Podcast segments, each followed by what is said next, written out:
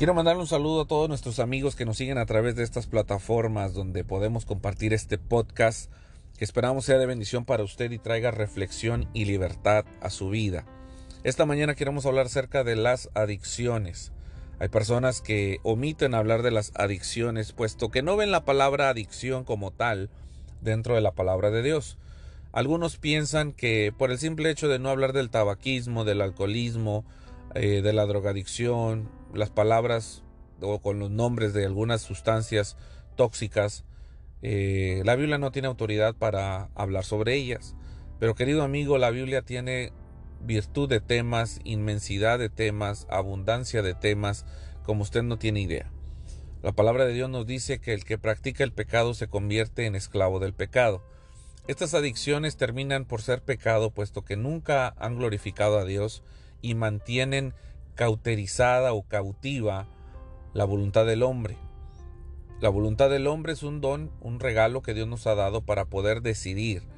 Y al estar debajo de este tipo de sustancias, el hombre es incapaz de poder resolver o de decidir por sí propio. Ahora, el problema de las adicciones es que terminan atando la vida del hombre, terminan sofocándola.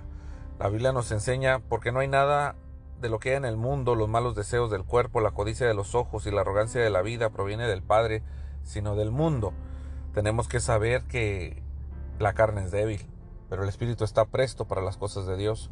Hay una debilidad en el hombre por las cosas suculentas que esta vida te ofrece. Ahora, las adicciones terminan por atar terminan por detener, terminan por sofocar tu vida financiera. La diferencia entre una adicción y un hobby es que el hobby tiene segunda o tercera prioridad y la adicción en muchos de los casos viene a tomar la prioridad número uno. Prioridad sobre los hijos, sobre el trabajo, sobre la familia, sobre ti mismo. Las adicciones terminan por atarte. ¿Cómo es que entonces podemos ser libres? La Biblia nos enseña que si el Hijo libertares seréis verdaderamente libres, que hay libertad solamente a través de Jesucristo.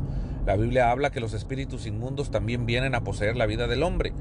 Incluso cuando las casas se encuentran barridas o limpias o listas para ser habitadas, vienen estos espíritus con siete peores y los dominan.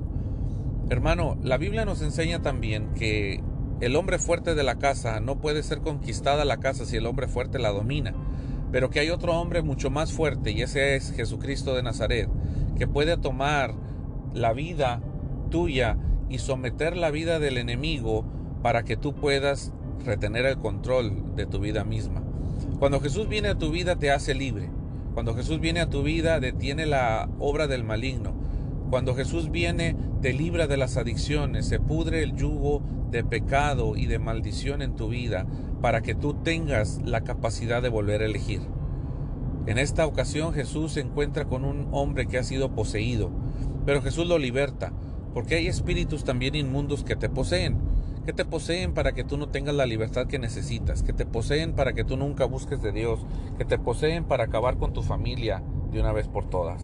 Este tipo de espíritus inmundos, la Biblia los reconoce y dicen que solamente encuentran recreo y refresco o encuentran satisfacción en la vida de la gente que se preocupa mucho por mantener una vida moralmente correcta.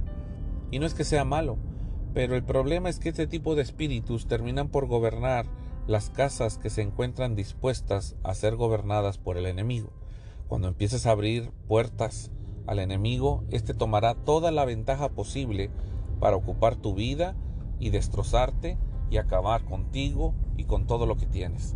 Hermano amigo, usted que me escucha que ha sido víctima o se encuentra esclavizado a un tipo de adicción, puede ser una adicción a la pornografía, puede ser una adicción al, fraude, una adicción a la mentira, puede ser una adicción a algún tipo de estupefaciente, a la cocaína, a las pastillas para dormir, algún tipo de adicción al tabaquismo, al alcohol, a la cerveza, y no ha podido dejarlo porque se siente solo, porque se siente eh, abrumado, se siente esclavizado, se siente solo, deprimido.